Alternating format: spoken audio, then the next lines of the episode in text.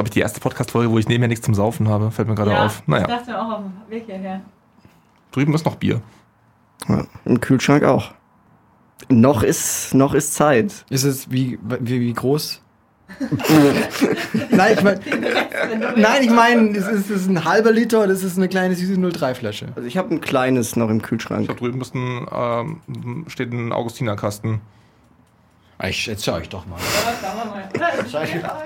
Das musikalische Quartett, der Musikpodcast von Ego FM. Heute ist es ja weitgehend so, dass die Leute sich gar nicht mehr aufregen über die moderne Musik. Die besten neuen Platten, vorgestellt und diskutiert von der Ego FM Musikredaktion. Hallo und herzlich äh, willkommen zu einer hochsommerlichen Ausgabe vom musikalischen Quartett, dem Musikpodcast von Ego FM. Ich, mein Name ist Fabian und ich darf äh, berichten, dass es gefühlt jetzt schon 800 Grad hier im Studio hat. Ähm, äh, sprich, uns stehen bereits jetzt die Schweißperlen auf der Stirn und wenn wir während des Podcasts einfach kollabieren, dann ist es halt einfach so, dann ignoriert das einfach. Beziehungsweise vielleicht ähm, haben wir ja auch sogar Glück und äh, jemand meiner MitstreiterInnen ist bewandert in erster Hilfe, möglicherweise. Also äh, hallo erstmal, Anna, Julian, Fitus, wie sieht's aus bei euch? Stabile Seitenlage kriege ich hin. Stabile Seite, Ja. okay, aber wiederbeleben ist nicht so. Naja, Staying Alive. Das ist, ja. Ja, okay. Oder Highway to Hell. Ja, okay, das, das, das hat zu reichen. Sehr gut. Ähm, bevor wir loslegen, gibt's noch ein äh, kleines Versprechen einzulösen, quasi. Weil das letzte Mal haben wir äh, so schön angeteased auf Annas Podcast und äh, haben dann gar nicht mehr darüber gesprochen. und äh, jetzt äh, wollte ich nochmal äh, die Gelegenheit nutzen und auf äh, wir regeln, äh, sie regeln, Entschuldigung. Wir regeln es auch schön. Sie regeln heißt der Podcast. Und magst du noch ein bisschen darüber, darüber erzählen? Ganz genau. Also Sie regeln und wir befassen uns mit ähm, Gleichberechtigung in der Musikszene. Also ähm, setzen uns für mehr Diversität da ein. Also gerade wenn man jetzt auf Festival-Lineups schaut, worüber wir später bestimmt auch noch reden würden. Ich habe schon einen ganzen, eine ganze Hassrede, nein Spaß, aber ein Pamphlet ein bisschen aufgeschrieben. nee, ähm, ja, darum geht's in Sie regeln. Wir treffen ganz viele GästInnen. Ähm, ja, hört mal rein, gebt gern Feedback. Gerade machen wir Sommerpause, ähm, aber irgendwann geht's wieder los. Ich kann es sehr empfehlen. Ich äh, finde es sehr unterhaltsam, was ihr, Ich was auch. ihr macht. Cool, also danke. insofern, ähm, Sie regeln äh, sehr, sehr zu empfehlen, auch von, von dieser Stelle hier. Aber jetzt genug, äh, keine Ahnung, Dauerwerbe-Podcast nennt man das, glaube ich. Cross-Promo. Ja, Cross-Promo. Zahlt die Anna dafür? Noch nicht, aber aber es wäre eigentlich mal wäre eigentlich mal angebracht. Ähm, ja, wir haben uns äh, wie jeden Monat äh, wieder durch eine wahre Flut an neuen Alben gehört und wieder je eins äh, uns rausgesucht, das uns begeistert hat. Darüber äh, wollen wir reden. Und ich würde sagen, ähm, Ladies first, Julian. Magst du, magst du loslegen? Ich habe diesen Monat gar keins gefunden, Straight up deswegen musste fire gleich mal. Dankeschön. Nee, ich habe diesen Monat gar kein Album gefunden, deswegen musste ich ein bisschen, bisschen zurückgehen an Anfang des Jahres. Und zwar ist am 18. Januar ein ähm, Projekt, nenne ich jetzt mal äh, einfach so, äh, erschienen. Das heißt Lyrics to Go Volume 2, Volume 2. Es ist von Kota the Friend. Ähm, erschienen ist es bei Flight Boys einem kleinen, süßen Independent-Hip-Hop-Label. Und es gibt auch schon den Hinweis darauf, dass es ein Hip-Hop-Album, ein Rap-Album ist. Ich glaube, das erste richtige Rap-Album, wenn man jetzt mal Mac Miller in Klammern setzt, das ist das erste richtige Rap-Album, was wir in diesem Podcast besprechen. Ähm, Kota the Friend ist ein MC aus Brooklyn, aus New York und ähm, macht da seit Jahren so ein bisschen sein Ding in dieser Independent-Hip-Hop-Szene. Ist ein sehr lässiger Dude, hat keine Ahnung, schon mehrere Alben draußen, alles so super Lo-Fi, super DIY produziert. Lyrics to Go ist eine Reihe, die er letztes Jahr gestartet hat. Im Januar 2020 ist da Volume 1 rausgekommen. Und genau, dieses Jahr ist dann eben Volume 2 rausgekommen. Äh, das beinhaltet insgesamt 10 Tracks. Und in einen können wir jetzt gleich direkt mal reinhören. Und zwar habe ich mir ausgesucht 200 Dollars. My city gentrified. My condo cost me almost a million. It's in the style. Really, I just wanna live simple and get a crib out in Jersey and pay like $200 and take my time. But I gotta grind. Money be calling me on my line. I'm a fucking wreck. You only getting me at my best. I got heart though. One of them niggas without a barcode. Demon Slayer used to be drinking until the bar closed. Trying to control the drama and damage I done. I find it tougher to juggle dollars and family love. I used to look into the mirror like I can't be a bum and be a baby daddy women gon' be scared of me, bruh. I fly away to Cali just for the weather, women and jet skis. Always thank God for all the ways that He blessed me. And every time that He gave me clarity on some life shit, kept me fighting through the crisis, hit the light switch, I'm not blind. In fact, I see everything the puppeteer's hands, the backdrop, and the set of strings. All I really want is to walk around with a wedding ring and own a home with porches and grass growing forever green. Dinner with the family, then pound cake and vanilla bean. Pops told me never see something and other never me. I'ma buy you cash and put some money in escrow. Smile ear to ear when I get home. Like, let's go. 200 Dollars von äh, Kota the Friend. Ähm, ja, also ich gebe zu, dass äh, ich mich natürlich ein bisschen schwer getan habe, weil Hip-Hop und Rap-Musik ist schon generell nicht so wirklich meins. Und das Album beinhaltet jetzt, sage ich jetzt mal, mehr Skizzen als Songs. Ja. Also es sind, die Tracks sind alle so zwischen 1,20 und 1,50 lang, Genau. würde ich sagen. Und äh, ja, also äh, da fehlt mir manchmal so ein kleines bisschen so der Pop-Anteil oder der Song-Anteil dahinter. Also sowas, wo ich mich wenigstens so auf aufhängen Ja. kann in dem ganzen Gerede. Und ich hatte auch manchmal das Gefühl, leider das Gefühl, ähm, dass wenn irgendwie so die Story gerade angefangen hat, dann ist sie auch schon wieder zu Ende. Äh, also deswegen habe ich mich so ein kleines bisschen schwer getan, gebe ich zu, mit dem Album. Ja, ähm, stimme ich dir voll zu. Also gerade auch ähm, mit diesen abrupten Enden, Ja. dass die Songs plötzlich enden. Das Ja. macht mich wahnsinnig. Das Ja. hat mich kirre gemacht. Ja. Ähm, ja, und was ich aber gelernt habe, ist, dass da etwas benutzt wurde. Das sind Type Beats. Mhm. Das kannte ich gar nicht. Type Beats sind, ähm, kanntet ihr das alle oder was? Ihr nickt alle so wissen. Ich, hab's mal so ein, jetzt ich hab's mal so ein bisschen auf YouTube davon gehört. Also, wenn ich es richtig verstanden habe, sind es einfach äh, HobbyproduzentInnen, die eben Genau. Beats im Stile des oder der KünstlerInnen nachbauen und die eben auf YouTube kostenlos hochladen. Und Mhm. Genau. so wie ich es verstanden habe, hat Code to the Friend jetzt einfach seinen Namen gegoogelt, Type Beats dahinter geschrieben und sich da die besten zusammengekrallt und da eben drüber gerappt, Ja. was eigentlich schon ähm, halt dann auch diesen Charakter des Projekts so wahnsinnig unterstreicht, weil es heißt Lyrics to go und eigentlich sind es nur Lyrics. Die Beats kommen von dem anders und es ist ja. einfach wirklich to go. Es ist nach 1,30 wieder vorbei. Ist ein bisschen diese, diese Amazon-Empfehlungsoption. so, wenn, Ja, dir, wenn, dir, wenn. Kendrick Lamar gefällt, gefällt dir dieser Beat. Und äh, die, diese Beats gibt es eben auf YouTube und Ken- Kota the Friend hat halt seine eigenen Type-Beats gegoogelt, hat die benutzt. Die beiden Hauptproduzenten heißen in dem Fall Andre Mariette und GC Beats, also die hat er hauptsächlich verwendet. Und ähm, ich stimme dir natürlich zu, Fabian. Das Album ist, hat eine Gesamtspieldauer von 15 Minuten. Ich Ja. tue mich auch ein bisschen schwer, das ganze Album zu nennen. Das hab ich deswegen habe ich am Anfang so ein bisschen kryptisch Projekt gesagt.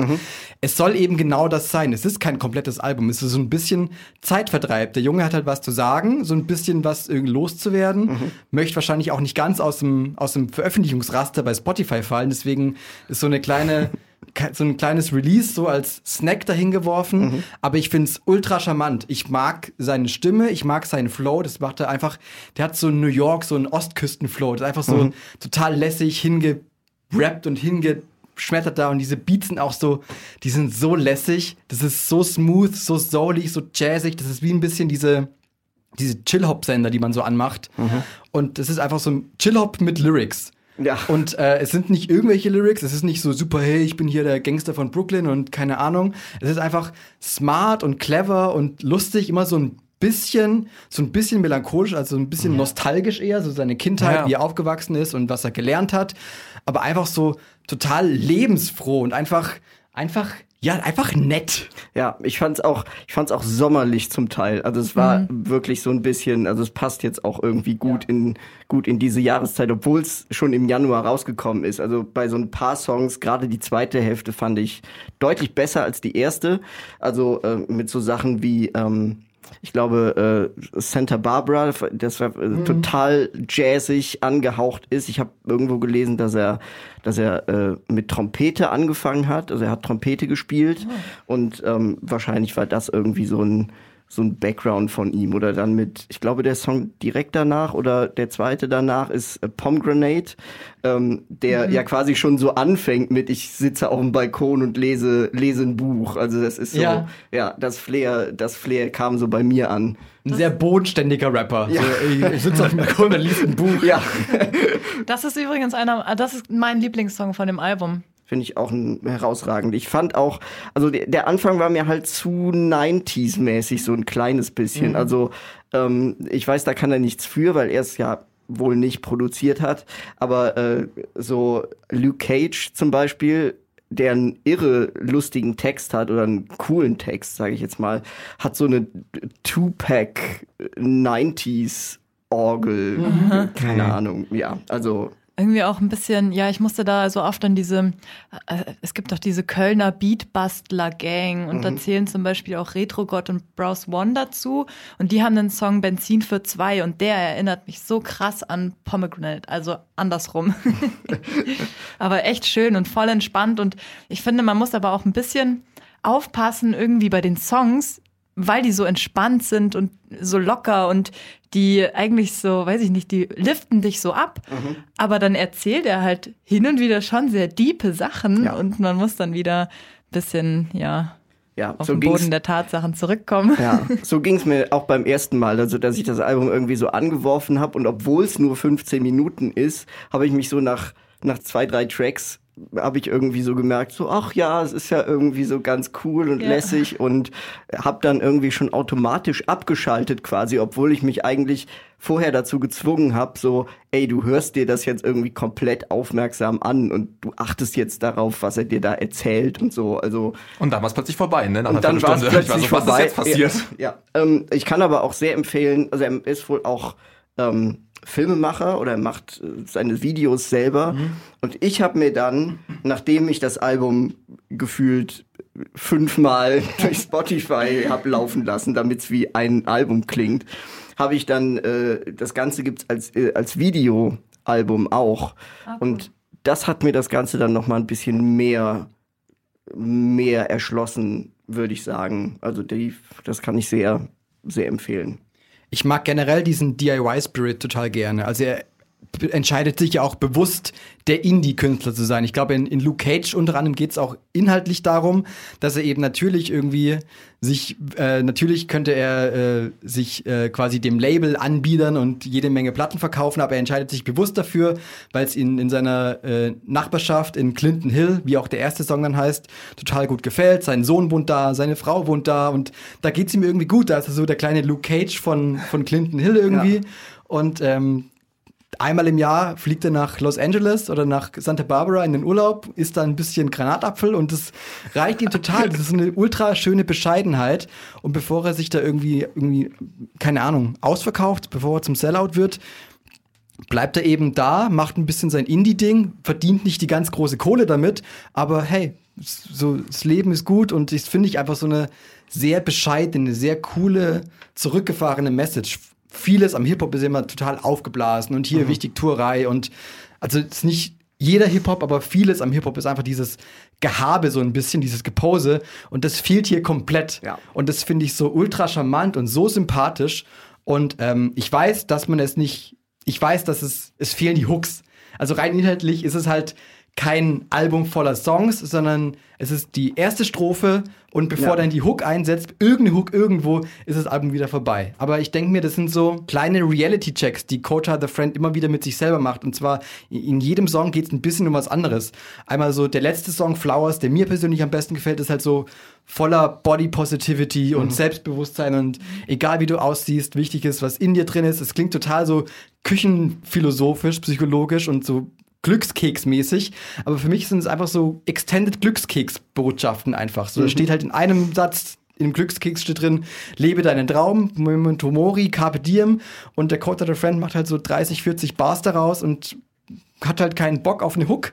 Ja. und deswegen haut er halt einfach sein Projekt so raus, wenn es fertig ist. Und das ist für mich so einfach ehrlich, einfach real und das finde ich einfach echt unterstützend wert. Und ich kannte den Künstler davor ehrlich gesagt nur von so ein paar Features. Ich wusste schon, dass er so ein bisschen Jazz, Hop und Chill Hop und sowas macht, aber das war das erste Projekt, wo ich ihn richtig wahrgenommen habe und seitdem muss ich echt sagen, da kamen noch weitere Singles und sogar ein ganzes Album seitdem. Aber seitdem habe ich ihn richtig auf dem Schirm. Also mir hat dieses Mini-Album richtig Bock auf den Künstler gemacht.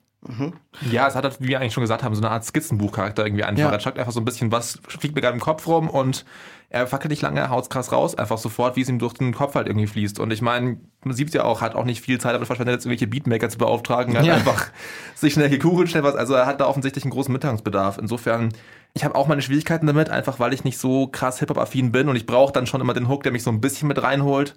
Ähm, aber weil es eben nur so kurz ist, stresst mich einfach so gar nicht. Ich kann es einfach so wunderbar im Flow durchhören und bevor es mich nervt, ist es schon wieder vorbei. Insofern, ich tue mich schwer, es als- Album zu bezeichnen, weil es so kurz ist, aber für das, was es sein will, ich meine, er sagt ja auch, es ist ein Lyrics to go, fand ich es wunderbar.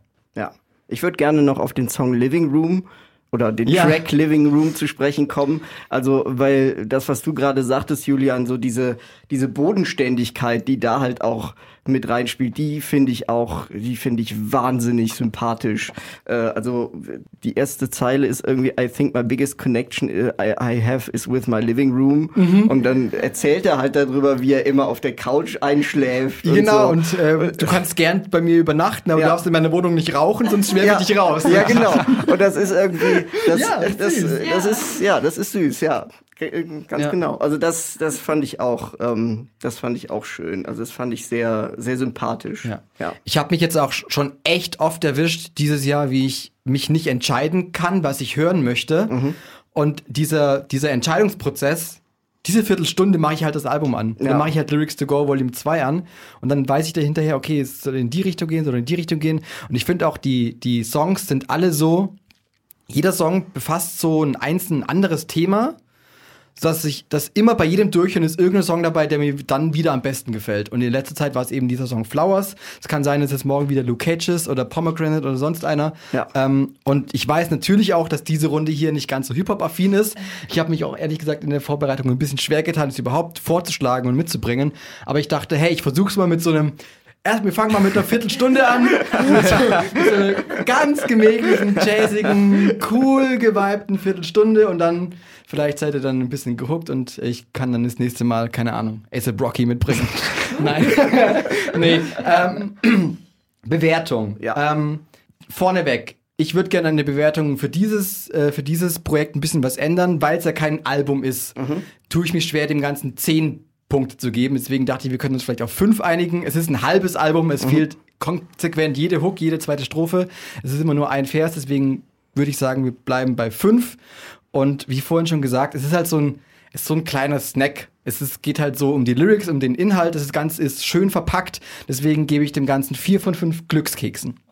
Ich äh, würde sagen, ohne die Videos hätte ich weniger gegeben. Also nachdem ich die Videos geguckt habe, habe ich äh, also vielleicht lag es auch daran, dass äh, dass die Untertitel hatten, also dass ich dann auch noch mal mehr mehr gecheckt habe, worum es geht.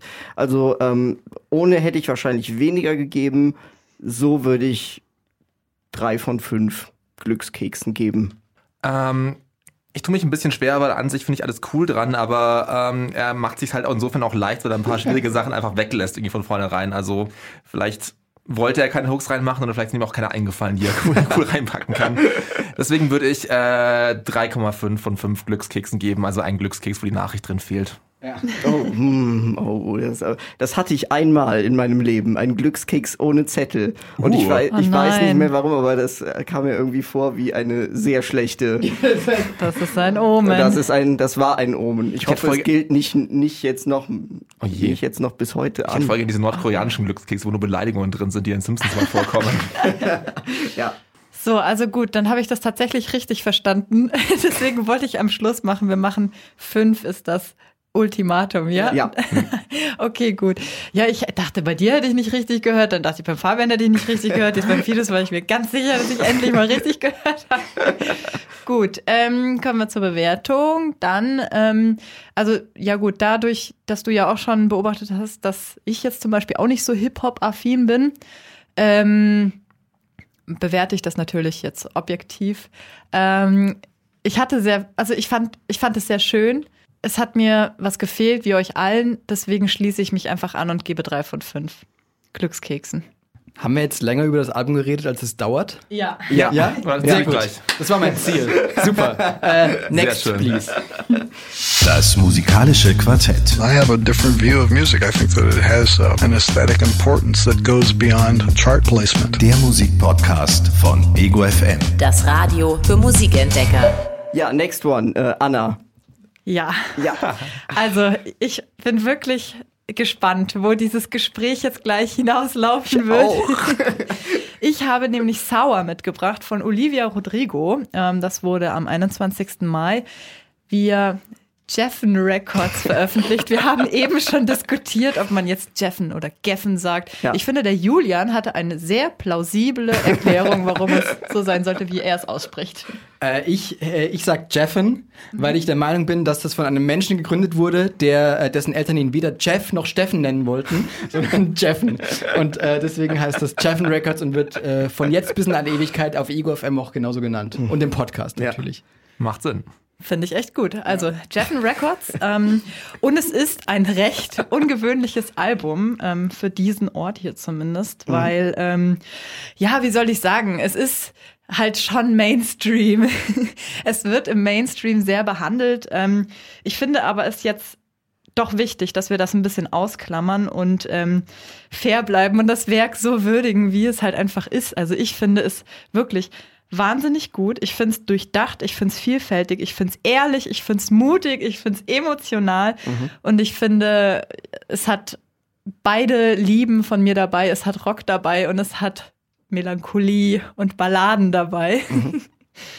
ähm, ja, ich habe mich ehrlich gesagt ein bisschen schwer getan, erstmal herauszufinden, wer überhaupt Olivia Rodrigo ist, weil sie in meiner Bubble tatsächlich erst dieses Jahr ähm, aufgeploppt ist. Ähm, viele kennen sie wahrscheinlich, vielleicht jetzt nicht in diesem Hörer, in dieser Hörerschaft, ähm, aber theoretisch ist sie wahnsinnig berühmt. Also sie schauspielert auch schon und sie spielt die Hauptrolle in einer Highschool-Musical-Serie, die Ja. es anscheinend gibt. Und die, ja. ja, und die heißt, das ist kein, kein Scherz, die heißt High School Musical, Doppelpunkt, The Musical, Doppelpunkt, The Series.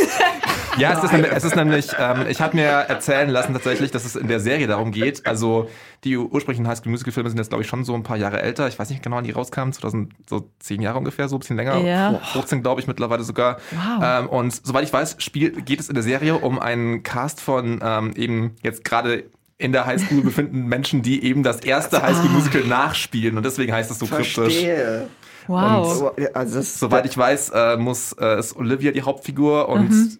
Zusammen mit ihrem Ex-Freund müssen die beiden quasi Troy und Gabriella verkörpern, deswegen ist es sehr dramatisch. Aber ich habe es nie gesehen tatsächlich, also bitte don't judge me. Das Das Konzept jetzt aber ist- sehr. das Konzept ist aber schon sehr deep. Also, ich habe tatsächlich zum ersten Mal im Lockdown äh, mein allererstes Mal das erste, den ersten High School Musical Film angeschaut und ich war Ich habe keine Ahnung, was so passiert, aber das hier passiert alles. Und das ist sehr verdächtig. Und ich war zur Hälfte so betrunken, dass ich den Rest nicht mehr weiß, leider.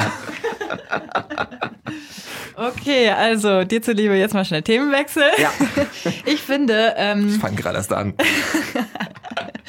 ich finde, man entwürdigt irgendwie gerade junge KünstlerInnen sehr schnell, wenn die bei so einem krassen Format jetzt mitmachen, ähm, was von so vielen Menschen geliebt und gefeiert wird. Aber im Endeffekt ist es ja eigentlich, ähm, spricht es ja dann auch wieder nur dafür, wie ähm, künstlerisch begabt, also in dem Fall jetzt auch schauspielerisch begabt, die sind. Und deswegen finde ich auch schon, dass man fair zu dem Album sein soll. Wirklich, das ist jetzt wirklich mein Appell. Ich hatte Angst, hier reinzukommen. seid fair, seid fair. Mich berührt dieses Album tatsächlich krass. Es ist sehr, ich habe ja schon gesagt, es ist sehr mutig, weil es spricht sehr viele Themen an, ähm, wo man jetzt sagen würde, dass das halt so Teenager-Probleme sind. Irgendwie, ja, der hat Schluss gemacht und danach war der gleich mit der nächsten zusammen und mit der macht er jetzt genau die gleichen Sachen, mit, die er mit mir gemacht hat, die ich ihm sogar gezeigt habe. Ähm, und bedeutet ihm das alles gar nichts und ähm, keiner mag mich, alle lästern über mich und dieses ganze Zeug, das ist, das ist nicht nur, ich fühle mich da nicht wieder irgendwie gut aufgehoben, mein Teenager ich wieder gut aufgehoben, weil ich das natürlich auch alles durchlebt habe. Ich habe das alles erlebt, ihr wahrscheinlich auch irgendwie zu gewissen Teilen. Ähm, aber es, was, schüttelst du den Kopf? Bist du zu cool oder was? Ich war, ich war ein Ich war- einsamer Teenager. Er, war- er, Ja. war, er war nie Teenager. Nein, ich war. Ich glaube, während der Schulzeit hat kein Mensch gewusst, dass ich überhaupt existiere. Okay, das tut mir sehr leid. Na gut. Ähm, ja, ich weiß nicht, wie ich jetzt wieder den Bogen spannen kann. Ähm, man tut das einfach so gerne ab als Teenager Probleme, aber ich hatte eigentlich bis Mitte der 20er mit sowas zu kämpfen und ich glaube, man kann bis Mitte der 60er mit sowas kämpfen und ich finde es ehrlich und ich finde es wirklich mutig, dass sie das anspricht. Natürlich kann man auch da sagen, ja, klar, warum denn nicht? Aber jetzt, wenn man sich mal in diese Rolle von einer Person versetzt, die das alles durchlebt hat und ähm, weiß, dass die schon denkt, dass alle über sie lästern und alles scheiße ist, was die macht, dann, dann ist das wahnsinnig mutig. Sowas macht man nicht einfach. Also, oh Gott, ich könnte jetzt noch, Entschuldigung, ich werde total, ich habe so viel aufgeschrieben zu diesem Album. Ich habe einfach nicht mehr aufgehört zu schreiben. Ich habe mich wirklich gefühlt, als würde ich gerade meine Teenagerjahre noch mal ins Tagebuch schreiben. Und die waren alle so gemein zu mir. Ich finde es halt bei diesem Album auf jeden Fall sehr, sehr wichtig, einfach sich im Kopf zu behalten, wie unfassbar jung diese Künstlerin ist. Ich meine, Ja. sie ist, ich glaube, weiß nicht, ob sie schon 18 ist, aber ich glaube, sie ist, 18. also ich glaube. Raus, als sie rauskam, war sie gerade erst 17, also als sie es gemacht hat, auf jeden Fall war sie 17. Und ich meine, der erste Heartbreak haut einen halt einfach mal härter um als alles, was danach kommt. Damals ist es halt einfach scheiße traumatisierend irgendwie.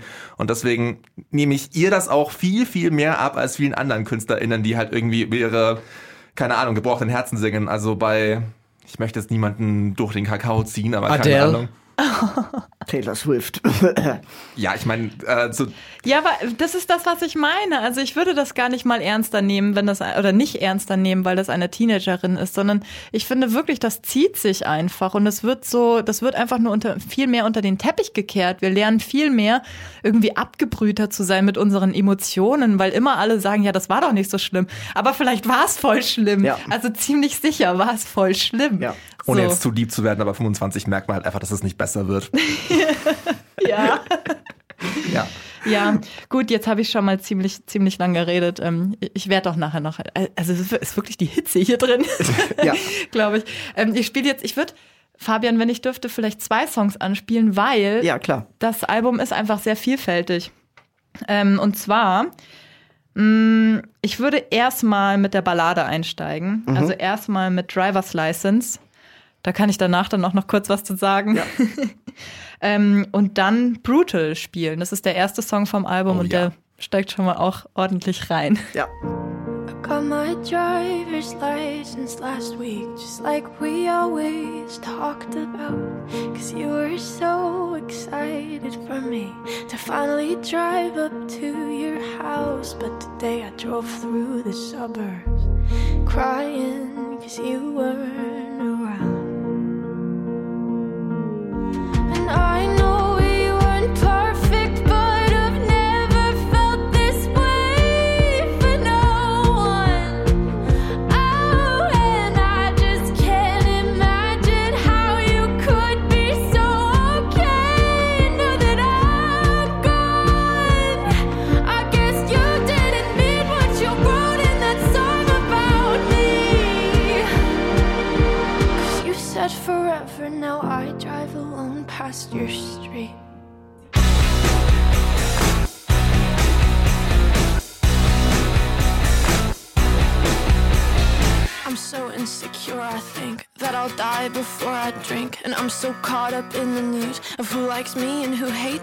And I'm so tired that I might quit my job, start a new life. And they'd all be so disappointed, cause who am I if not exploited? All I did was try my best, it's the kind of things I get. I'm relentlessly upset.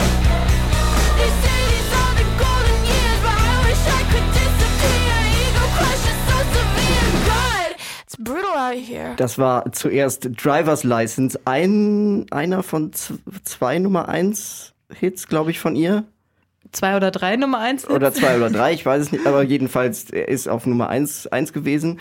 Und äh, Brutal, der Opener vom, äh, vom ersten Album von Olivia Rodrigo namens Sour. Und ähm, ich kann dir eigentlich nur beipflichten bei allem, was du gerade gesagt hast, weil äh, es ist exakt das runtergebrochen, was ich mir hier auf zwei, drei Zeilen aufgeschrieben habe. Ich habe mir aufgeschrieben, ein Album voller Teenage Herzschmerz in Anführungszeichen Songs, dass man vielleicht leicht als oberflächlich und poppig abschreiben könnte. Allerdings tut man ihr damit äh, zutiefst Unrecht, weil weil das ein echt hörenswertes Album geworden ist. Das habe ich mir aufgeschrieben.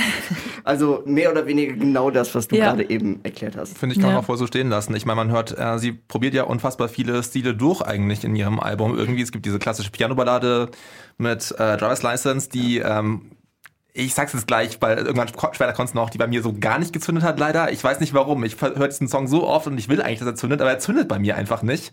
Im Vergleich zu Déjà Vu, den ich sehr viel, der gefällt ja. mir viel, viel besser Ja. tatsächlich. Ja, Déjà-vu ist großartig. Ähm, und da gibt's eben halt auch diese rockigen Kracher, wie eben Brutal, den wir gerade gehört haben, oder auch Good For You, was so, ähm, ja, ich will es auch gar nicht als Guilty Pleasure bezeichnen. Ich mag den Song echt gerne einfach, weil, aber ich meine, was die da stimmlich einfach raushaut, ist es so krass einfach. Und es passt zu allem, was sie da macht, auch zu Jealousy, Jealousy, was, glaube glaub ich, fast mein Lieblingssong auf dem ja. Album ist. Super, der ist super Song. unglaublich gut produziert. Der sticht auch richtig raus, finde ich. Der ist nochmal was ganz anderes, so ein bisschen Also so- hip-hoppiger.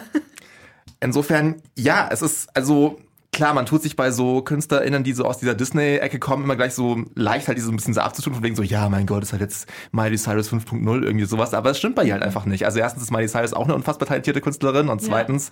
Steckt da bei Olivia Rodrigo so wahnsinnig viel Substanz dahinter, dass ich da echt, also ich finde das unfassbar vielversprechend, was sie macht. Ich muss sagen, als ich es zum ersten Mal gehört habe, hatte ich so ein ganz kleines bisschen, ähm, bevor ich das ganze Drama drumherum mitbekommen habe, ein bisschen Mitleid mit der Person, die besungen wird, weil ich mir dachte so, stell dir mal vor, du bist so 15, hast deine erste Beziehung irgendwie und plötzlich wird deine Ex-Partnerin unfassbar erfolgreich und haut so ein Album raus, wo einfach sich komplett mit dich ausgekotzt wird. Und du denkst so, ähm, ich habe auch was dazu zu sagen, aber keine Ahnung, mittlerweile, also ich weiß gar nicht, ob ich da so viel dazu sagen möchte, aber scheinbar gibt's da ja auch einen ja, relativ großes äh, Liebesdrama um ihren Co-Star in der High School Musical Serie und noch eine Künstlerin, ähm, die gerade alle sehr ähm, kurz nach dem Album auch äh, Songs rausgebracht haben, die das auch nochmal kommentieren. Insofern, ja, ich finde das halt gerade so ein bisschen so ein äh, Fleetwood Mac Rumors Touch gerade irgendwie. Wo einfach man halt weiß, also man kriegt halt gerade so ein ja, so ein Break-up-Drama mit und man weiß ganz genau, ah, es geht um die Person, es geht um die Person, es geht um die Person. Ja. Und ähm, ja, damit will ich es überhaupt nicht irgendwie kleinreden, dass das Album nur deswegen erfolgreich wäre oder sowas. Es, ich finde es, wie gesagt, wirklich ein unglaublich gutes Pop-Album, aber es, ja, ich glaube, deswegen ist es halt einfach der Mega-Hit, weil man noch so ein bisschen sich zumindest denken kann, ja, möglicherweise geht's noch um diesen Typen mit den komischen Locken, glaube ich, oder so. Ja. Aber Kleinreden und Rumors-Vergleiche ziehen, also es ist doch nichts nix Kleinreden hier. Nee, ich meine also. nicht nur eben, keine, ich glaube halt irgendwie, dass es viele deswegen halt kleinreden sagen, ja, es ist ja nur deswegen erfolgreich, aber ich glaube, genau das gleiche war es halt damals bei Rumors halt irgendwie auch, nur das haben jetzt alle, alle vergessen. Wahrscheinlich. Also oberflächlich finde ich es überhaupt nicht, hast du auch schon gesagt. Also es, es, Ja. es hat dieses Stigma, dass es so ein komplett klares Pop-Album ist aus dem Hause Disney. Mhm. Und deswegen denken Leute, es muss ja oberflächlich sein. Es muss ja dieser, dieser generierte, allgemeingültige Pop sein, damit er bei den Massen ankommt. Und oberflächlich finde ich es überhaupt nicht. Ich finde, die, die, die bohrt schon in die Wunden rein, die sie da selber im Herzen trägt. Und das finde ich schon gut. Ich bin und war nie ein Teenager-Mädchen und hatte halt nie als Teenager-Mädchen Herzschmerz. Deswegen Aber Teenager-Jungs haben doch genauso, oder ist das ein Mythos? Die haben doch genauso Herzschmerz. Ich habe mich schon genug blamiert Nee. heute, aber ich verstehe es sehr gut. Ja, ich auch. Also ich war halt immer das fünfte Rad am Wagen, deswegen bis ich, keine Ahnung, bis in meine 20er, deswegen habe ich das nie so richtig nachvollziehen können, aber sie, sie trifft schon auch ein bisschen was bei mir. Also so wie die Art, sie formuliert das alles sehr simpel und sehr nachvollziehbar und es macht es trotzdem nicht oberflächlich, sondern es ist schon, es ist schon deep und emotional und deswegen verstehe ich so ein bisschen, dass, dass dieser, dieser Breakup wahrscheinlich gerade das Schlimmste in ihrem ganzen Leben Ja. ist und wahrscheinlich gerade kein, kein Ereignis oder keine Person oder sonst irgendwas, die aus diesem Loch rausziehen kann. Und es ist gerade einfach so mani- manifestiert als das Schlimmste, was jemals passiert ist in der Menschheitsgeschichte. Und das ist wahrscheinlich diese Teenager-Dramatik, die da auch mit reinspielt. Ähm, mir ging es nur selber nie so und ich kann es trotzdem nachvollziehen. Also es ist überhaupt nicht oberflächlich. Ja, ich finde auch, ähm, also selbst wenn das jetzt durch, wenn ich mich irre und das überhaupt nicht ehrlich ist und das durchkommerzialisiert ist, dann ähm, finde ich das tatsächlich gar nicht mal so traurig, wenn ich auch darüber, nach, darüber nachdenke, was ich als Teenagerin gehört habe, ehrlich gesagt. Also Simple Plan und Good Charlotte, das war genauso durchkommerzialisiert. Und ähm, wahrscheinlich ist es dann tatsächlich, was der Rezipient damit, damit macht. Wenn es für mich ehrlich ist, wenn es bei mir ehrlich ankommt, dann finde ich, ist es genauso valide, dass es ehrlich ist für eine Allgemeinheit, ähm, als wenn sie das jetzt wirklich zu 100 Prozent aus ihrem Herzen herausgeschrieben hat. Ähm, ich hätte mir so eine Künstlerin wahnsinnig gewünscht als Teenagerin. Ähm, allein schon, weil es eine weibliche Stimme ist und die hat man nicht oft, wenn es gerade um so Rocknummern geht. Ähm, ich wäre dazu gerne groß geworden, ehrlich gesagt. Vielleicht hätte ich ja auch Gitarre gespielt. Und damit wären wir jetzt bei dem, was ich am Anfang ähm, angekündigt habe. Ähm, was ich eben auch, was ich mir dann eben auch dachte. Also sie ist jetzt eine wahnsinnig große Künstlerin, die auch Rock macht. Ähm, und finde ich durchaus auch als Headlinerin bei einem Rockfestival spielen könnte. Aber, und das ist eine Beobachtung, wo, wo ihr mir dann vielleicht aber auch einfach widersprechen könnt, wenn ihr wollt, ähm, die ist dann wieder zu groß. So und sobald weibliche Rocksängerinnen zu groß sind, sind die dann schon wieder total uninteressant, obwohl die dann eigentlich in der perfekten Liga spielen, eine Headlinerin zu werden. Und wenn die eine Headlinerin wären, dann würde da auch in gewisser Weise diese Vorbildfunktion funken, ähm, in der Rolle, in der sie dann andere Mädchen vielleicht anspricht, auch mal in diese Gefilde zu tapsen, die vielleicht eher jetzt nicht so diesem Klischee entsprechen, weil Mädchen dann doch eher singen oder Klavier spielen oder weiß ich nicht, aber ja, auf jeden Fall war das mein Gedanke, dass das diesen Teufelskreis ein bisschen durchbrechen würde, immer wieder nur männliche Headliner zu haben. Das finde ich, hört man ja schon auch so ein bisschen in ihrem Sound auch einfach raus, dass die Ja. äh, zwei sehr offensichtliche Vorbilder eben einfach hatte, nämlich ähm, zum einen natürlich Taylor Swift, die ja in einem Song auch direkt zitiert wird, Ja. Ja. und zum anderen finde ich auch Lord auf jeden Fall krass raushörbar. ja, voll. Und ja. ähm, ja, es sind eben auch zwei Künstlerinnen, die in den letzten zehn Jahren einfach erstmal rauskamen, die ähm, halt eben vielleicht zu unserer Schulzeit, Anna, ich glaube, wir haben gleich ein Jahr Abi gemacht, Ja. ähm, ja, halt einfach noch nicht da waren irgendwie. Und ich meine, da sieht man es halt einfach, da sieht man es halt irgendwie auch schon von wegen. Wenn es mal da ist, dann merkt man plötzlich, dann, dann geht es ja. eben von ganz von alleine. Und deswegen, keine Ahnung, finde ich auch diese ganzen Diskussionen von äh, Menschen, die sagen von wegen so, ja, bei Festival soll es doch um Kunst gehen und nicht ums Geschlecht, irgendwie halt ein bisschen dämlich, weil ich meine, keine Ahnung, wenn man halt mal fünf Minuten drüber schaut irgendwie und vielleicht halt mal nicht einfach nur fünf Frauen von zwischen 200 Männern bucht, dann hat sich das in zehn Jahren erledigt und Festival ja. sind Ja, diverser. schon oh in mein zwei. Gott, wie schlimm wäre das? ja. Ja, definitiv. Auf jeden Fall. St. Vincent ist, glaube ich, auch ein großer Einfluss von ihr, habe ich ein Interview mit ihr gelesen als Vorbereitung. Also das ist jetzt nochmal so ein, noch mal so ein Name. Also insofern, was ich auch ganz fantastisch fand an dem Album, also ich habe das hier, hier glaube ich, schon mal erzählt, dass ich mir immer noch so ganz oldschool die CD kaufe und mich dann hinsetze zu Hause und die Texte lese und so. Und ähm, das Album ist wirklich von ihr und dem Produzenten, wie heißt er, Daniel Negro oder Nigro oder so, oder Ni Nigro, wie, wie, wie Jeffen, ja. ähm, weiß man nicht so genau. Ähm, also, dass die das halt, also, dass da halt nicht, keine Ahnung, äh, 25 Songwriter und 15 Produzenten Ja. hinterstehen, sondern dass das wirklich ein Album ist, wo man auch merkt, das ist was echtes und das ist, da ist irgendwie Gefühl und echt, Echtheit ist, glaube ich, das Wort, was, was ich suche. Und das rechne ich dem Album wahnsinnig, wahnsinnig hoch an. Ja. Ich mag irgendwie auch das Cover total gerne. Einfach ihr Gesichtsausdruck ist einfach so von wegen, ist mir scheißegal, was du denkst, ich hau das jetzt raus irgendwie voll. und das passt so wunderbar einfach. Das ganze Artwork ist schön. Also es hat, ist fast wirklich schon so aufgemacht wie, ein, wie in so einem Tagebuch und mit handgeschriebenen Texten und so. Also das hat schon was. Also, ähm, also ich höre immer noch so Zeug gerne. Da oute ich mich jetzt hier mal an dieser Stelle ähm, und geselle mich in, äh, in die Peinlichkeit, äh, in, zur Peinlichkeit äh, von meinem Kollegen Fitus. Ähm, ich ich höre halt immer noch Five Seconds of Summer oder was heißt immer noch? Ich, ich stehe halt irgendwie so auf diesen Sound. Man, also mir ist, glaube ich, an dem Album so ein, eine oder zwei Piano-Balladen zu viel am Ende des Tages. Also so Favorite Crime hätte es für mich einfach nicht mehr gebraucht. Also der ist halt irgendwie so nach hinten raus, so, pff, weiß ich nicht, der ist für mich so komplett uninteressant, so ein ja, kleines bisschen. Finde ich auch, ja. Ähm, aber Bei mir ist es, bei mir ist es äh, die Kombination aus Straighter und Happier. Das ist für mich der gleiche Song, nur mit irgendwie einer anderen Ansprechhaltung. Beim einen sagt sie, wie kannst du denn nach so kurzer Zeit schon wieder mit einem, mit einer, mit einem neuen Mehl zusammen sein? Mhm. Und beim anderen sagt sie, wie kannst du nach so einer kurzen Zeit schon wieder mit einem neuen Mädel zusammen sein? Aber es ist okay, ja. Aber ich hoffe, du bist damit nicht so glücklich wie mit mir. Ja.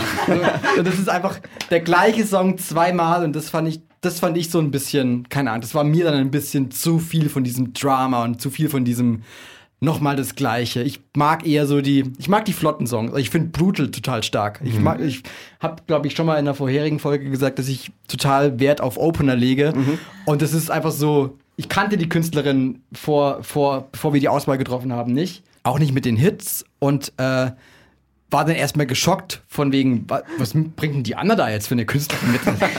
Die, ich ja, die ist ja komplett an mir vorbeigegangen. Aha, das muss wohl irgend so irgend so eine, eine Popsängerin, eine sehr berühmte Pop-Drama-Balladensängerin sein. Und habe dann dieses Album angemacht und dann war ich erstmal so, oh, okay, habe ich, hab ich die richtige Künstlerin, höre ich das richtige Album an?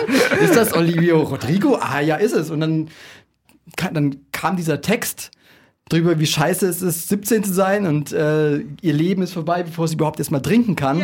Und äh, dann dachte ich mir so, ja, irgendwie keine Ahnung, so, okay, ich weiß ungefähr, das dreht sich um so Teenage-Delusionierung und sowas. Und dann dachte ich mir, okay, cool, cool, cool. Ähm, deswegen war es mir dann hinterher, ein bis, der Song hat so ein bisschen mit meinen Erwartungen gespielt. Also Brutal war so ein bisschen eine falsche Fährte, deswegen fand ich danach so ein bisschen ernüchternd, dass diese ganzen immer wieder gekäuten Piano, Herzschmerz, Ultra-Traurigkeitsballaden kamen. Ähm, trotzdem fand ich die, also ich mag, deswegen mag ich die flotten Nummern, deswegen mag ich die schnellen Nummern einfach darauf. Ja, ich habe mir ja bei Brutal aufgeschrieben, darf ich das sagen? Muss ich das sagen? Ja. Avril, Avril Lavigne aufgeschrieben? Nein. Okay. Nein. Ich hätte, Abgelehnt. nein, nein, nein, weil ich finde, ich glaube, Avril Lavigne ist ja unsere Generation. Ich meine, das ist halt, die war in einem Jahr erfolgreich, als sie geboren ist. ich würde eher Paramore sagen. Um auch mal Ja. eine Rockband mit Sängerinnen zu äh, erwähnen, die irgendwie ziemlich erfolgreich sind, aber beim Festivals ganz gerne mal unter den Tisch gefallen lassen wird. und was, ähm, Gwen Stefani? Ja. Ja, ne? Der ist ja noch Ja. ein bisschen früher auf jeden Fall, aber ja. Nee, aber ich finde Avril Lavigne, das ist, das ist mir echt zu luschig, so. Ja. Also das. Ja, da, ich weiß, aber ich weiß, dass das ein blöder Vergleich ist. Aber das war das Erste, was, was mir, was mir in den Kopf geschossen, was mir in den Kopf geschossen ist. Aber ansonsten, ich höre, ich höre auch wahnsinnig viele Einflüsse. Also dieses, dieses wilde Piano. Wir haben gerade eben schon äh, über Jealousy, Jealousy gesprochen. Dieses fast schon dissonante Piano im Mittelteil von Jealousy, Jealousy. Auf welchem anderen Popalbum hört man sowas? Auf, also Ja. auf keinem, oder? Und ähm, dann der Closer, den Closer finde ich auch wahnsinnig schön. Hope You're Okay heißt der. Und es geht im Prinzip, im Text geht es, geht es darum, also es ist wie so eine Hymne an, an Leute, die sie kennengelernt hat in ihrem Leben und quasi so diese, diese Liebeserklärung und sie hat sie irgendwie aus den Augen verloren, aber jetzt auf diesem Wege möchte sie, möchte sie ihnen, ihnen mitteilen. Sie hofft einfach, äh, sie hofft einfach, dass sie, dass sie okay sind und dass sie irgendwie Ja. aus ihren, aus ihren schlimmen Schicksalen was Gutes gemacht haben und das Ganze in so einer fast schon shoegazy Akustik, Akustikgitarren Setting und äh, toller Song. Also ja, das waren so meine Den meine mochte ich Highlights. auch, ja. Der hat Ja. mich dann wieder gecatcht. Ja. Ja. Ich finde, das ganze Album ist einfach auch irgendwie so ein bisschen die Botschaft, dass man ja den Mainstream einfach nicht komplett abschreibt. Ich bin auch, ich tendiere auch sehr dazu, dass wenn irgendeine, irgendein Künstler, eine Künstlerin besonders groß wird oder sehr viel beredet wird, dass ich da dann ausschalte. Dann, also dann höre ich mir das auch gar nicht mehr an und befasse mich mit dem Menschen gar nicht mehr. Jetzt denke ich mir, oh Mann, oh Mann, was habe ich alles verpasst? Wer ist dieses Codeplay? Nee, aber wisst ihr, was ich meine? Ich finde, ähm, man kann das gar nicht mehr so, ja, man kann das durch diese, diesen krassen Hype, die, diese Hypewellen, die durch TikTok dann teilweise sich auftürmen, gar nicht mehr so abschmettern als irgendeine Scheiße, die ähm, einfach nur plump und catchy ist und deswegen halt voll viele Leute berührt. So gerade Driver's License, ich habe es ja vor einer Ewigkeit mal angekündigt, da wollte ich ja noch drauf eingehen. ähm, Driver's License ist ja die erste Single gewesen ähm, und die ist tatsächlich, wenn ich es in meiner Liste finde, ähm, das ist richtig durch die Decke gegangen. Also das ist ähm, der hat den Rekord gebrochen für die meisten Streams für einen Nicht-Weihnachtssong innerhalb eines Tages. Und damit ist Olivia Rodrigo mit ihrem Album ist sie auch die jüngste Künstlerin, die direkt auf Nummer 1 der Hot 100 eingest- einsteigen konnte. Also ich finde, ähm, Mit 17. Kann Ja. man machen. und das ist doch auch irgendwie beschreibend, dass dieser Song allein schon Driver's License so viele Menschen so krass berührt, dass die deswegen, dass deswegen ganz TikTok irgendwie weint. Ja, Ja. auf jeden Fall. Ja, äh, ich, ich weiß gar nicht, was ich da noch, was ich da noch hinzufügen, hinzufügen kann. Also ich finde sie wahnsinnig talentierte Songwriterin und ähm, dafür, dass sie erst 17, 18 ist, ich glaube, da kommt noch, da kommt noch viel. Ja. Ja. Wünscht man ihr jetzt weitere Herzbrüche, weitere gebrochene Herzen? Das, weiß, es ist schwierig, ne? ja. Vielleicht reicht ja der, der eine, der eine Herzschmerz. Vielleicht wird es ja auch so eine Geschichte und der nächste ist dann so ein total versöhnliches Album, wo sie dann irgendwen nochmal gefunden hat und es ist dann so eine Liebesplatte oder so. Ja. Aber es wäre ja eigentlich auch langweilig. Also das würde ich, glaube ich, nicht gern hören. Ich wünsche ihr Herzbrüche. Ich wünsche ihr nur noch Herzbrüche. Fürs Allgemeinwohl. ähm, ja, damit wären wir bei der Bewertung angekommen. Ähm, Herzbrüche würde sich eigentlich voll anbieten. Aber ich hatte, Herzbrüche fürs Allgemeinwohl bieten sich vollkommen an. na gut, nein, nein, trotzdem, ich hatte mir was anderes überlegt, nämlich ein Symbolbild der brennenden Rose. Ich finde, das beschreibt das. ähm, ja, dann bleiben wir bei fünf. Oder wie sehe ich das? Nee, bei dem Nee. richtigen Album gehen wir wieder Ja. zu wieder auf Ach ja, 10. jetzt, äh, Mann, oh Gott. ich bin so ein Spätzünder manchmal. Und versteht ihr vielleicht. Ich sollte dir einfach irgendwie mal zuhören. Bei einem Podcast vielleicht. Vielleicht. Nächstes Mal. Erzähl halt spannendere Sachen. Nein, Spaß. Nein, Spaß. Ich schätze dich, Julian. Ich schätze dich. Ich sehe dich. Gut. Ähm, zehn also, ja. Ähm, ich würde. ähm, Ich, ich mache es sehr spannend. So mit Ich gebe. Trommel- ja. Ja. Ich verleihe Sour von Olivia Rodrigo via Jeffin Records. Acht von zehn äh, brennenden Rosen. ja. Na, und ihr? Ich würde Ticken drunter bleiben, aber nicht viel drunter bleiben. Also wie gesagt, ich äh, so die so die Masse an Piano-Balladen sind mir am Ende des Tages ein kleines bisschen zu viel. Ja. Aber äh, wie gesagt, tolles Album. Äh, ich gebe 7,5 brennende Rosen. Ich tu mich schwer. Ich bin so, ähm, ich mag's mega gerne und ich glaube, na, schwierig. Ich schwanke zwischen 7,5 und 8 tatsächlich gerade. Also ganz, ich möchte jetzt nicht 7,75 geben. Warum Ähm, nicht? also, ähm, ich habe mich, glaube ich, eh schon als sehr großer Lord-Fan geoutet und dafür bleibt's noch ein bisschen drunter für mich, aber fürs erste Album ist es trotzdem unfassbar, was er abgeliefert hat. Deswegen gebe ich ihr einfach die 8. Nice. Ähm, ja, ich glaube, ich kann ganz gut einen guten Popsong einschätzen. Und da auf diesem Album sind sehr viele gute Popsongs, auch wenn es für mich zu viel des Gleichen ist. Und wenn es mich inhaltlich jetzt auch nicht ganz so abholt. Also ich fühle mich einfach nur sehr selten angesprochen. Ich kann mich ein bisschen in sie reinversetzen, aber es ist einfach nicht. Sie singt nicht über mich und deswegen fehlt mir diese emotionale Verbundenheit dazu. Ähm, ich mag einige Songs darauf. Ich mag viele aber auch eher nicht so, weil es mir dann doch zu dramatisch ist. Titus gibt acht, dann mache ich sechs. Ja. Wenn Blicke töten könnten. Schreib ein Album drüber. Oh mein Gott. Das ist jetzt der Oh Arno Parks Gott. Moment. Ja. Ich breche ab. Ich kann so nicht. Äh, sechs von zehn brennende Rosen. Ja. Und ich glaube, das war der Rekord. So lange haben wir noch nie über ein Album gesprochen. Ja, denke ich auch. Aber hat, hat es auch verdient.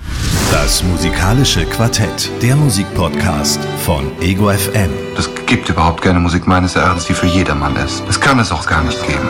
Vier Platten, vier Meinungen beim musikalischen Quartett von Ego FM. Dann würde ich sagen, mache ich weiter. Ähm, und ignoriere die wilden Gestikulationen von. Nein, ich hatte mir, ich hatte mir aufgeschrieben, ich gebe fünf, aber Ah. ja, ich, ja. Okay. Ähm, ja, ich mache weiter. mit äh, meinem Album. Ähm, ich nehme euch mit nach äh, Chicago, Illinois. Sowieso eine der Städte in den USA mit einer wahnsinnig spannenden Musikszene, wie ich finde.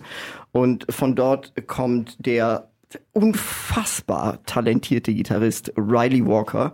Vielleicht nicht unbedingt der größte Name dort oder überhaupt hier, aber er ist schon in jungen Jahren dort in Chicago so in der Impro- und Jazz-Szene aktiv gewesen, hat wirklich mit allen möglichen Leuten gespielt. Seine ersten Soloalben gingen dann eher so in die Folk-Richtung. Ähm, ich habe ihn 2018 für mich entdeckt. Sein damaliges Album Deathman Glance war wirklich so eine komplette Offenbarung für mich. Und ähm, dann gab es noch einige tolle Zusammenarbeiten mit anderen äh, KünstlerInnen. Und äh, jetzt in diesem Jahr ist sein äh, sechstes Soloalbum erschienen. Es heißt Cause in Fable. Ist erschienen bei äh, Husky Pants, was ich einen wunderschönen Labelnamen finde. Äh, und für mich ist das die Platte eigentlich, die im Moment so den Sound meines Sommers prägt. Ähm, ohne dass ich genau erklären könnte, wa warum mir das so gut gefällt. Deswegen, bevor ich jetzt noch äh, versuche, mit Händen und Füßen und Worten und Stimme meine Faszination äh, weiter zu erläutern, äh, lasse ich euch an, äh, an meinem Sommersound etwas teilhaben und äh, spiele euch den Opener vor von Cause and Fable, ähm, der den wunderbaren Namen trägt. Ähm, Striking Down Your Big Premiere. If I could wear a capsule action, the biggest wig in the show. You send me posts from God knows where. Antenna has changed its air from shortwave to ballistic cruise. Carry careless from the tap so garish Menthol lights, they could not scare us Takers up us high on the slums Of crosstalk bambasteries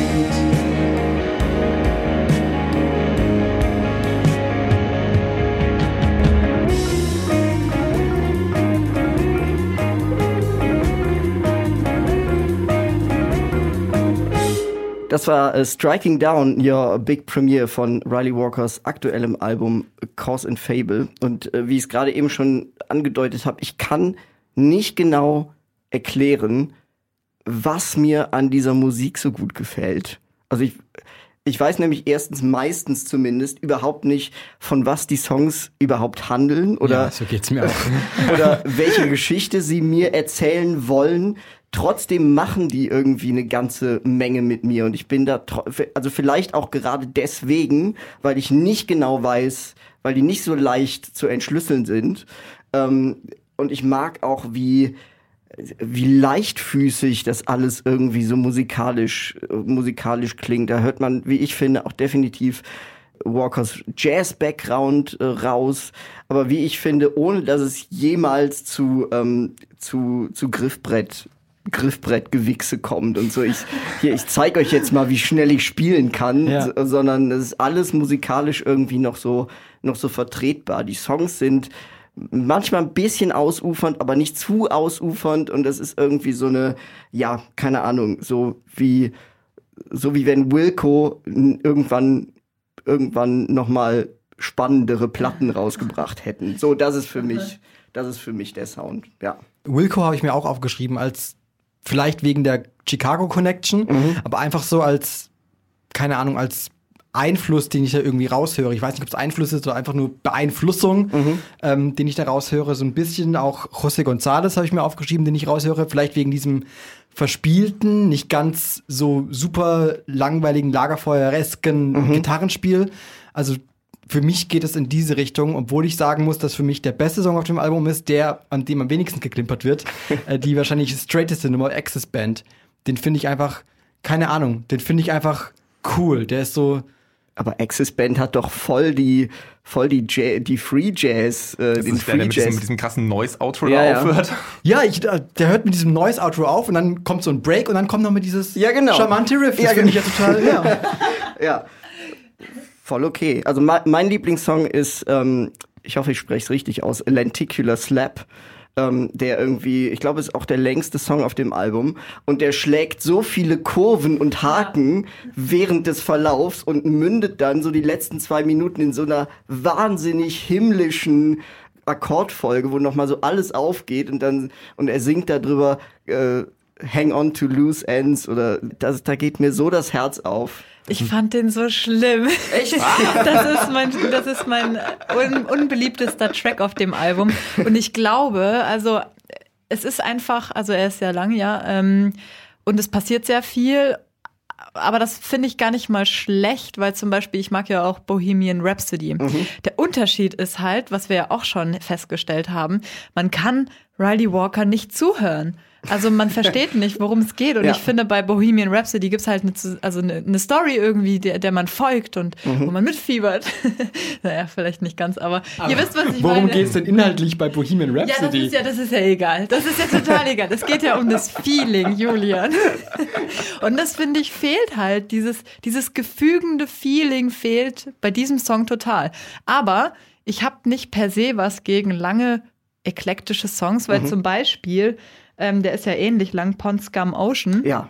Ähm, den mochte ich, weil da gibt es zumindest irgendwie so eine, so eine Basis, die, Mhm. diese irgendwie, dieser blubbernde Beat, Ja. ähm, der ist da und der führt mich dann da durch, dann brauche ich keine, kein Feeling, Lyrics. Okay, du hast mich, ja, du hast mich, aber ihr wisst doch, was ich meine mit, oder? Ja, Ja? äh, voll. Also wie gesagt, für mich ist das, für mich ist das ganz schwer in Worte zu fassen, was mich, weswegen mich das so catcht, weil ich, ich kann dir das auch nicht sagen. Also ich kann dir nicht sagen, worüber Riley Walker da singt. In keinem einzigen Song. Ich weiß es einfach nicht.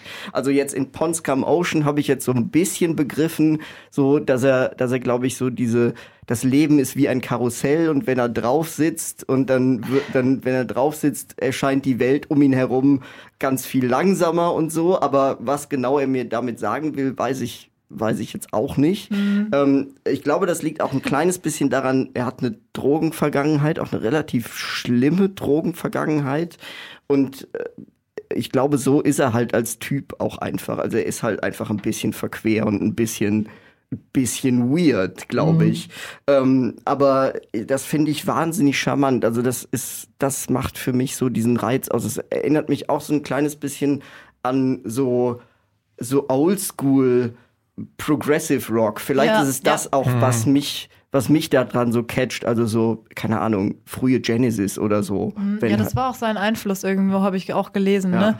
Ja. Pond Scum Ähm, Ocean wollte ich noch kurz zu sagen. Äh, mich erinnert dieses Riff, was du angesprochen Aha. hast, mich erinnert das wahnsinnig an Radiohead. Also das wäre für Ja. mich auch so ein, so ein Riff, was Johnny Greenwood schreiben könnte. Mhm. Das ist, ja, naja. Ja, ja, doch, ja, doch. Ja. Ähm, oh, was wollte ich jetzt sagen? Oh Gott, es ist so heiß hier drin. Es ist unfassbar. Fitas, Ähm, ist das okay, ah, wenn ja. wir gleich über dein Album nur 10 Minuten reden? Zehn Sekunden, mehr kriegst du Schon. nicht. Nee, ich weiß es wieder. Ähm, er hat dieses ganze Album ja innerhalb von drei Tagen Mhm. ähm, aufgezeichnet. Ja. Und das finde ich, also das hört man ja total. Das klingt Auf ja einfach Fall. wie fünf, fünf äh, durch, durchgemachte Nächte. Ja.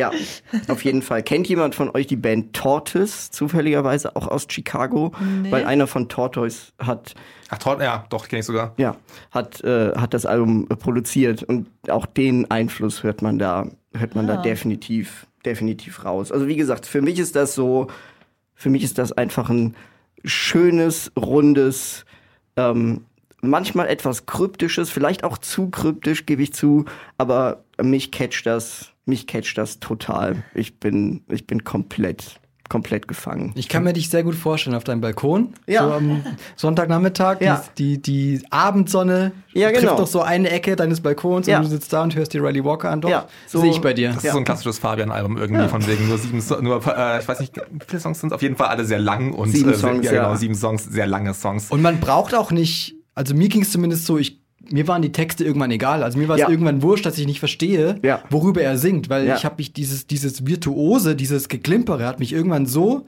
eingenommen. Also Mhm. irgendwann hatte ich gar keine Kapazität mehr im Kopf, dass ich überhaupt noch auf die Texte geachtet habe. Die habe ich mir dann hinterher durchgelesen, um dann zu wissen, was ich vorher schon nicht verstanden habe. ähm, äh, nee, ich finde, ich habe ich hab mir überlegt, ich habe mir auch ein Bild von ihm angeguckt. Der- Für mich ist er ja, der, der Anti-Father John Misty. Ja. Der, der, der, Ja. Ich würde so, der, der Father John Misty ist halt für mich so der Dandy. Der sitzt auf der Bühne, so richtig dekadent mit seinem nach unten aufgeknöpften Ja. Hemd und raucht seine Zigaretten und äh, für die Welt ist scheiße und Gott Ja. ist tot und was mit der Menschheit. Und Riley Walker ist halt so, so ein Bauarbeiter. So, der, der arbeitet Musik und der, Ja. der hat's aber, also ich würde nee, nicht Bauarbeiter, ein Kunsthandwerker. Und der ist so richtig, so richtig in seinem Ding drin und wenn er was macht, dann macht das richtig und statt sich ständig nur zu beschweren und ständig zu sagen, wie scheiße alle Menschen und wie scheiße die ganze Welt ist, macht er einfach, mein Gott, das weiß eh jeder, also singe ich halt worüber, war, pff, mal ist doch wurscht. Also so ein Schreiner, der nicht nur so eine Anrichte baut, sondern so eine Anrichte, wo richtig krass was reingeschnitzt ist irgendwie. Genau. Ja, genau. Was aber niemand, niemand erkennen kann, Ja, weil es ganz so genau. kompliziert Ja, genau. Es ist so in der untersten Schublade ganz rechts hinten irgendwo. Ja, genau. ist. Ja, genau. Ich find's, Du hast vorhin gemeint, dass es ja gar nicht so viel äh, Gitarrengriffbettgewichse Ja. ist, was ich, äh, also ich glaube, ich weiß, was du meinst, aber ich, ich muss trotzdem betonen, was, was für unfassbar kranken Scheiß der Typ da anstellt. Also ich meine, es ist halt nicht so mega offensichtlich, dass du sofort beim ersten Hören denkst, so von wegen so, oh mein Gott, das ist so ein geiler Gitarrist, der steht Ja. halt auf den langen Haaren irgendwie rum Ja. und die, oh, geil. Nee, es ist halt so, der muss nicht angehen, weil man einfach sofort, wenn man sich länger einfach zuhört, einfach denkt so, oh mein Gott, das ist so krank. Ja. Und also ich finde, die Gitarre ist mittlerweile auch schon so ein bisschen auserzählt irgendwie. Ja. Also es ist unfassbar schwer, mit diesem Instrument noch was krass Neues zu machen. Aber der schafft es da trotzdem so viele Sounds rauszuholen und halt auch nicht irgendwie nur so, um halt irgendwie anzugeben, sondern er schafft so, das harmonisch in Songs reinzubauen, dass ich schon echt, also davon bin ich schon echt begeistert. Ich tue mich trotzdem enorm schwer, auch vielleicht, weil es gerade so heiß ist. Für mich ist es kein Sommeralbum. Ja. Ich Ja. bräuchte da wahrscheinlich eher so ein, äh, so ein Winterabend, wo man nicht rausgehen kann, einfach nichts tun kann, außer Musik hören. Ich glaube, dann wird's hart klicken bei mir. Okay. Ja, fair enough. Aber äh, nochmal zu der Kunstarbeiter-Thematik und so der, dem krassen Gegensatz zu, zu Father John Misty. Ich habe ihn live gesehen damals äh, in der Miller hier in München ähm, zu dem vorherigen Soloalbum Deathman Glance. Wahnsinnig tolles Konzert. Ähm, und äh, er hatte das, glaube ich, uncharmanteste Outfit an, was ich jemals an einem Musiker gesehen habe. Er trug ein graues T-Shirt mit Löchern und irgendwie so verwaschenen, verwaschenen Flecken schon überall und so einen, so einen Stoff, Stoff-Sonnenhut, so ein so ein, So ein Anglerhut. Ja, so ein Anglerhut, Ja. so einen roten Anglerhut noch mit dazu. Und, äh, aber das war irgendwie so, das war halt dann halt egal. Das ist halt das, das Gegenteil von Father John Misty, Ja, der genau. halt in seiner, der halt in seinem, ja, in seinem Bordeaux-Anzug, sam, bei samtenen Bordeaux-Anzug auf der Bühne steht und halt die Leute delegiert, mach mal das, mach mal das, das ist kacke, das ist kacke und er packt halt selber an. Ja, das Bild gefällt mir, gefällt mir sehr gut. Danke, Passt hab ich mir gerade ausgedacht. Passt auch. ja. Ähm, ja, dann äh, kommen wir zum Rating und äh, Fitus hat da so, so ein klein bisschen Einwände natürlich, aber ich äh, mache es trotzdem. Ich gebe trotzdem ähm, Hitzewellen. Passt ja auch irgendwie jetzt hier. Ähm, ich gebe äh, für mich, weil es einfach, wie, wie gesagt, ein tolles, rundes Album für mich ist, ähm, sind es für mich 8,5 von 10 Hitzewellen. Ich finde Hitzewellen schon okay. Ich stelle mir so ein bisschen so einen sehr äh, vollgeschwitzten Club irgendwie vor, wo sehr viele Musiknerds rumstehen und äh, begeistert aufs Gitarrengriffbrett schauen. ähm, bei mir wären es sieben Hitzewellen. Weil du immer meinen musikalischen Horizont erweiterst und das schon das x-te kreative Album war, was du mitgebracht hast, was ich vorher nie angehört hätte. Und weil ich es tatsächlich mal wieder sehr, sehr spannend und gut finde, gebe ich äh, 7,5 Hitzewellen. Ich gebe sieben Hitzewellen. Oh wow. Ich habe Okay. aber auf, ich dachte eigentlich, ich gebe sechs oder 6,5. Ähm, sieben sind's, weil es hier sehr heiß ist. und ich nicht mehr denken kann. Ja. Das musikalische Quartett. Music's just not a physical thing, it's sound. Der Podcast für Musikentdecker von Ego FM. Da wir, glaube ich, alle fast, äh, fast am Limit äh, mit dem Denken sind, wollen wir jetzt äh, zu der Platte kommen, die das, äh, die das Ganze, die die Runde hier abschließt. Ich finde, es passt aber auch ganz gut, weil ich zu finde, der man Album, nicht denken muss. Man muss nicht denken, weil sie einfach großartig ist, finde ich. Nein, aber ich finde, es hat so ein bisschen den, dieses Album hat so ein bisschen die Stimmung, als wäre es gerade ein unfassbar heißer Sommertag, aber es würde so krass runterbrettern am Ende des Tages, dass es nochmal so Ja. richtig schön runterkühlt irgendwie. Es geht um das äh, dritte Album der Band Wolf Alice, es heißt Blue Weekend. Wolf Alice sind eine Band aus dem United Kingdom, die für ihr zweites Album schon den Mercury Prize gewonnen haben. Aber ich glaube, das war gar nicht die größte Ehre, die sie jemals mitbekommen haben, sondern vielleicht eher, dass es ihr Song Silk in den Soundtrack vom Trailer von Trainspotting 2 geschafft hat. Denn so, finde ich, klingt für mich so ein bisschen dieses dritte Album Blue Weekend. Das klingt so wahnsinnig, äh, ja, cinematisch irgendwie. Alles klingt davon, als würde es gerade irgendwie einen wunderbaren Großstadtfilm vertonen. Und äh, damit ihr vielleicht so ein bisschen versteht, was ich meine, finde ich, hören wir jetzt gleich mal den Song Lipstick on the Glass.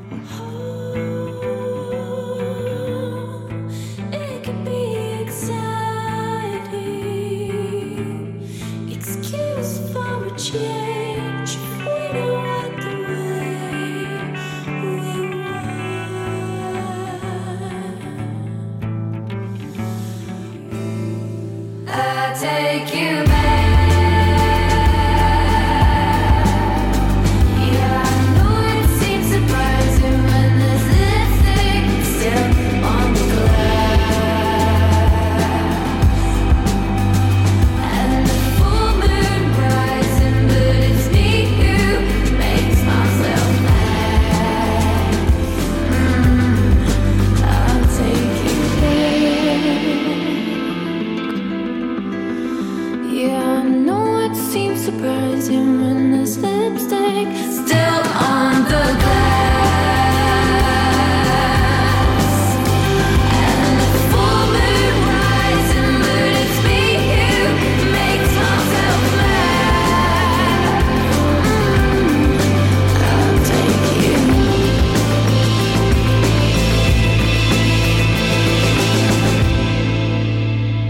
Das war Lipstick on the Glass von Wolf Alice und dem neuen Album Blue Weekend. Es geht schon wieder los. Was soll ich sagen? Ich fürchte, ich muss, ich muss schon wieder äh, des, des Teufels Advokat spielen, äh, weil besonders viel konnte ich damit nicht anfangen. Das ist für mich so Musik, die es mit großer Geste versucht, Emotionen zu vermitteln, aber es nicht schafft. Null. Bei mir zumindest erreicht mich das null. Gerade Lipstick on the Glass ist einer der schwächsten Songs für mich auf dem Album. Also ich bin, puh, ich habe mich sehr schwer getan mit der ganzen Platte, aber Ich finde, der schwächste Song des Albums kommt später. ähm, ich weiß nicht, Wolf Alice war so eine Band, die ich eigentlich zwar immer sehr gerne gemocht habe, aber mir auch mal so ein bisschen, ja, schon so leichte Kopfschmerzen bereitet haben, weil sie sind irgendwie, ja, irgendeine Rockband, aber irgendwie auch nicht. Also sie Mhm. haben, ihre früheren Alben waren so komisch durchgemischt irgendwie. Also sie haben auf jedem Song irgendwas anderes probiert. Sie hatten diese ganz klassischen Rockbretter, aber manchmal auch so, ja, Synthie-Pop wie in ähm, einem ihrer erfolgreichsten Songs ähm, Don't Leave This Kisses vom zweiten Album, einer der größten Hits irgendwie, dann auch so komplett eigentlich nur Akustikballaden, die fast manchmal so ein bisschen mittelaltermäßig daherkamen, die mir gar nicht getaugt haben, ehrlich gesagt. Dann wieder Songs, wo unfassbar viel geschrien wurde. Im Vergleich dazu kommt jetzt dieses Blue Weekend Album wesentlich geschlossener daher. Es äh, versinkt so ein bisschen in dieser, ja, in dieser Melancholie, mit der ich viel anfangen kann. Fabian scheinbar auf jeden Fall weniger.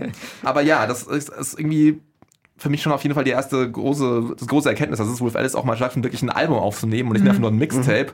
Und was für mich aber halt auch nicht, nicht dazu führt, dass es jetzt wahnsinnig eintönig wäre, sondern die Songs an sich machen halt viel mehr Schlenker als vorher. Es gibt sehr wenige Songs, die einfach nach so einem klassischen Strophe, Refrain, Schema verfahren, Mhm. sondern Mhm.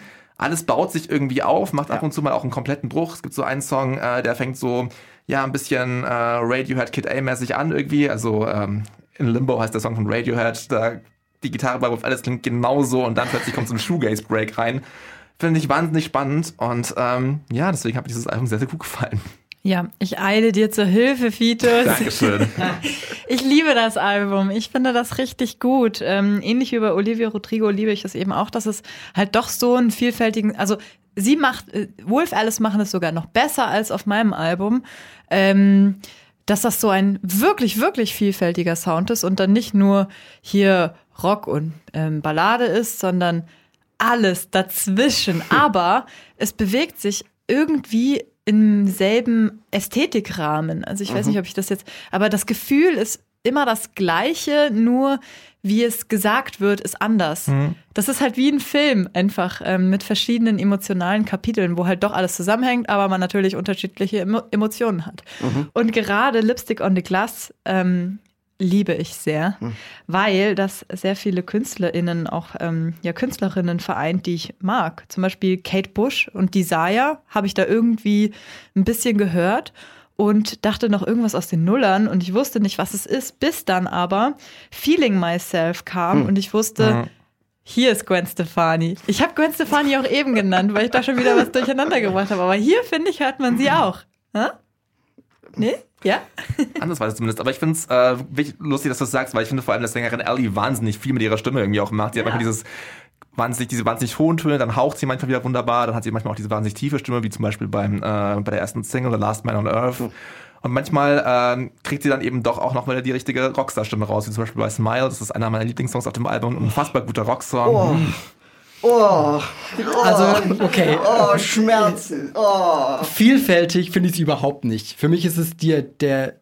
Also ich finde, ich mag den Grundsound, dieses Shoegazy, Dream Pop mäßige, finde ich eigentlich ganz spannend, aber ich finde es überhaupt nicht vielfältig innerhalb dieses, dieses Rahmens. Es gibt diese zwei Ausreißer, es gibt Smile, furchtbar, ja. und es gibt noch schlimmer, äh, Play the Greatest Hit. Ja. Ja, aber der ist ja offensichtlich zum Trollen da. Also es Das ist ja, aber Lyrics. da wirst du so eingelullt in diese, in dieses, in diese Badewanne voller Melancholie und einfach so untergetaucht und auf einmal reißt sich einer raus und sagt, wer trocken, wer trocken und Ja. einfach so, so richtig, das Leben, Julia. ja, so richtig, so richtig arschig punkig, so, keine Ahnung. Jetzt haben wir die ganzen, jetzt haben wir seit 20 Minuten die Leute zum Eingeschlafen gebracht, jetzt wecken wir sie mal Ja. auf. Aber ja, Ja. jetzt wecken wir sie mal wieder auf. Ja. Und ich meine nicht einschlafen im Sinne von so, bö äh, nicht böse gemeint, nicht schlecht gemeint, aber einfach nur so, das ist, So ein bisschen eingewiegt, so, ja. Das ist so, so uninspiriert punkig. So, wir haben ja immer noch Gitarren. Was passiert, wenn wir ein bisschen lauter spielen? Ah ja, das.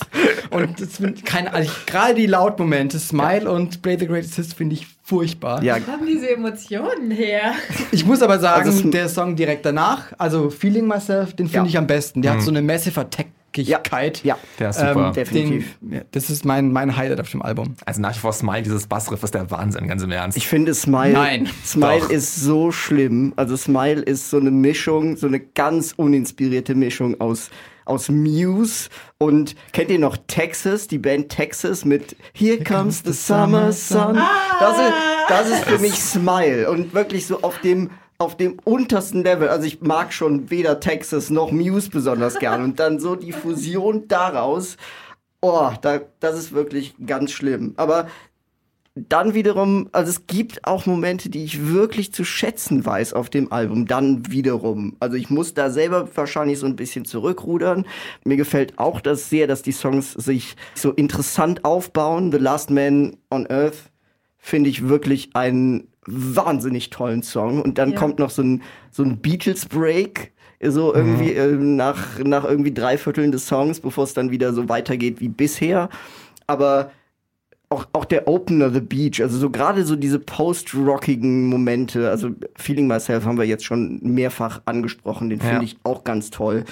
Aber so die, dann gibt's auch ganz viele Momente, die so, so offensichtlich mit den Einflüssen umgehen oder mit so diesen 70s-Song mit äh, Delicious Things und dann gibt's den 80s-Song mit How Can I Make It Okay, der irgendwie am Anfang mit diesen Enya-Synthes, oh, also ähm, es gibt so we ja und äh, ich glaube No Hard Feelings ist so für mich, ich glaube, ich habe gelesen, dass sie, dass sie den Song als, als, als Single rausgebracht haben und ich glaube, es ist für mich ein harter Anwärter auf die langweiligste Single des Jahres, weil da nichts passiert.